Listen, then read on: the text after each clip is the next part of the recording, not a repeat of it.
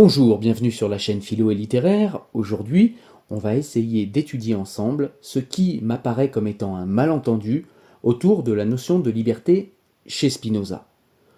En effet, certains, assez nombreux, concluent, à partir de citations tronquées et d'une lecture, à mon sens, un peu hâtive de Spinoza, que la liberté n'existe pas dans le système de pensée du philosophe et je vous propose de regarder cela en détail aujourd'hui. On est parti. Alors je vais commencer par vous lire le passage le plus souvent mis en avant par ceux qui défendent le fait qu'il n'y a pas de liberté dans la pensée de Spinoza. Souvent ils citent une correspondance entre Spinoza et Schuller, où Spinoza écrit à son ami Schuller ceci. Une pierre, par exemple, reçoit d'une cause extérieure qui la pousse une certaine quantité de mouvement et l'impulsion de la cause extérieure venant à cesser, elle continuera à se mouvoir nécessairement.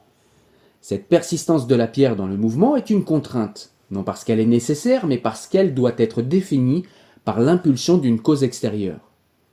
Ce qui est vrai de la pierre, il faut l'entendre de toute chose singulière, quelle que soit la complexité qu'il vous plaise de lui attribuer, si nombreuses que puissent être ses aptitudes, parce que toute chose singulière est nécessairement déterminée par une cause extérieure à exister et à agir d'une certaine manière déterminée. Concevez maintenant, si vous le voulez bien, que la pierre, tandis qu'elle continue de se mouvoir, pense et sache qu'elle fait effort, autant qu'elle peut, pour se mouvoir. Cette pierre, assurément, puisqu'elle a conscience de son effort seulement et qu'elle n'est en aucune façon indifférente, croira qu'elle est très libre et qu'elle ne persévère dans son mouvement que parce qu'elle le veut. Telle est cette liberté humaine que tous se vantent de posséder et qui consiste en cela seul que les hommes ont conscience de leurs appétits et ignorent les causes qui les déterminent. Un enfant croit librement à péter le lait, un jeune garçon irrité vouloir se venger, et s'il est poltron, vouloir fuir. Un ivrogne croit dire par un libre décret de son âme ce qu'ensuite, revenu à la sobriété, il aurait voulu taire. De même un délirant, un bavard, et bien d'autres de même farine, croient agir par un libre décret de l'âme et non se laisser contraindre. Ce préjugé étant naturel, congénital parmi tous les hommes, il ne s'en libère pas aisément. Bien qu'en effet l'expérience enseigne plus que suffisamment que, s'il est une chose dont les hommes soient peu capables, c'est de régler leurs appétits, et, bien qu'ils constatent que, partagés entre deux affections contraires, souvent ils voient le meilleur et font le pire.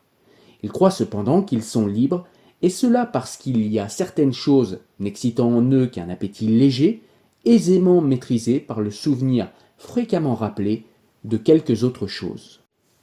Analysons maintenant le passage que je viens de lire. En réalité, il s'agit ici d'une critique de la notion ordinaire de libre arbitre et de liberté. Spinoza nous dit c'est parce que les hommes ignorent ce qui les détermine qu'ils s'imaginent capables de commencer des actions ou des pensées à partir de rien.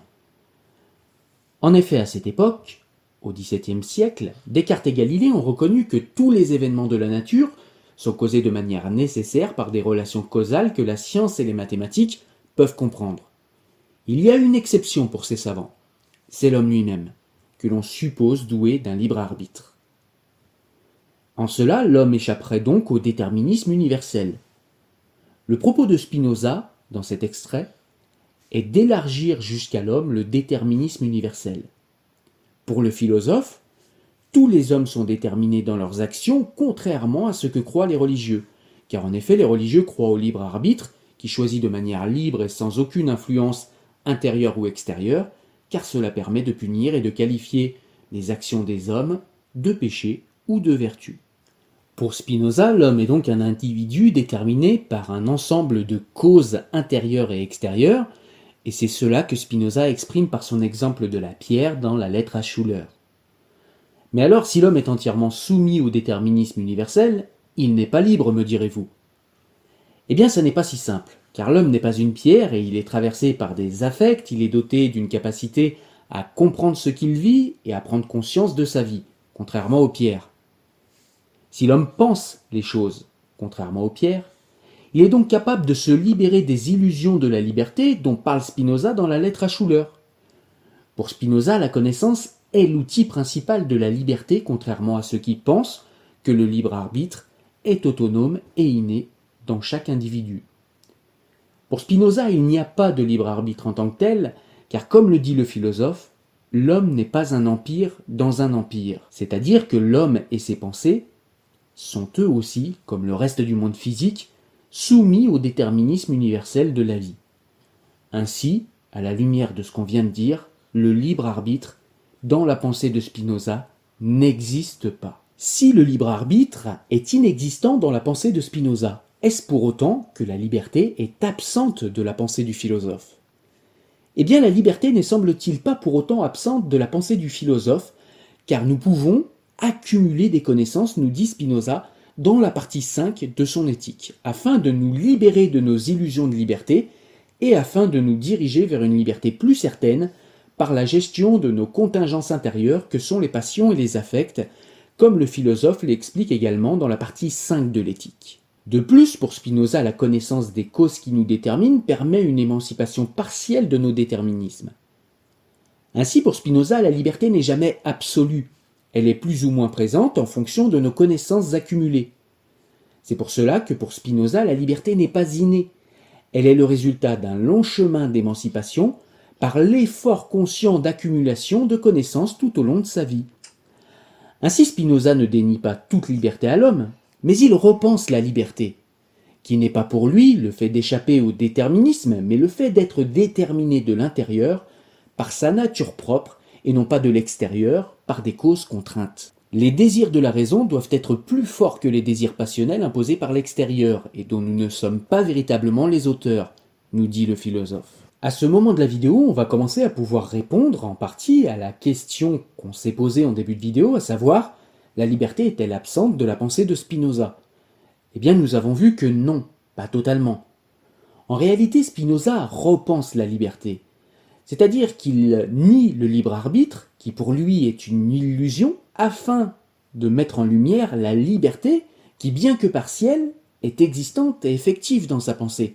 C'est d'ailleurs tout l'enjeu de son œuvre majeure, l'éthique, que de comprendre que le libre arbitre est une illusion, de comprendre comment manager nos déterminismes internes et externes, afin de devenir de plus en plus libres par la connaissance de ce qui nous détermine afin de nous en affranchir sur le temps long, car la connaissance demande non seulement du temps, mais un effort conscient très important.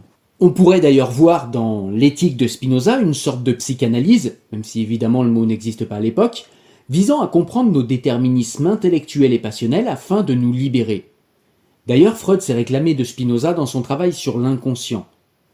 Il y a toutefois une différence importante entre Freud et Spinoza, dans le sens où pour Freud l'inconscient est un refoulé qui a jadis été conscient, alors que pour Spinoza, l'inconscient est la mesure de notre ignorance que viendra combler la connaissance. En conclusion, pour Spinoza, l'homme n'est pas libre au sens de libre arbitre, mais il est capable de se libérer des illusions du libre arbitre, de prendre connaissance des causes qui le déterminent et de les manager, et il est aussi capable de manager ces déterminismes internes que sont les passions, pour finir, l'homme est capable de choisir le désir intellectuel plutôt que le désir passionnel.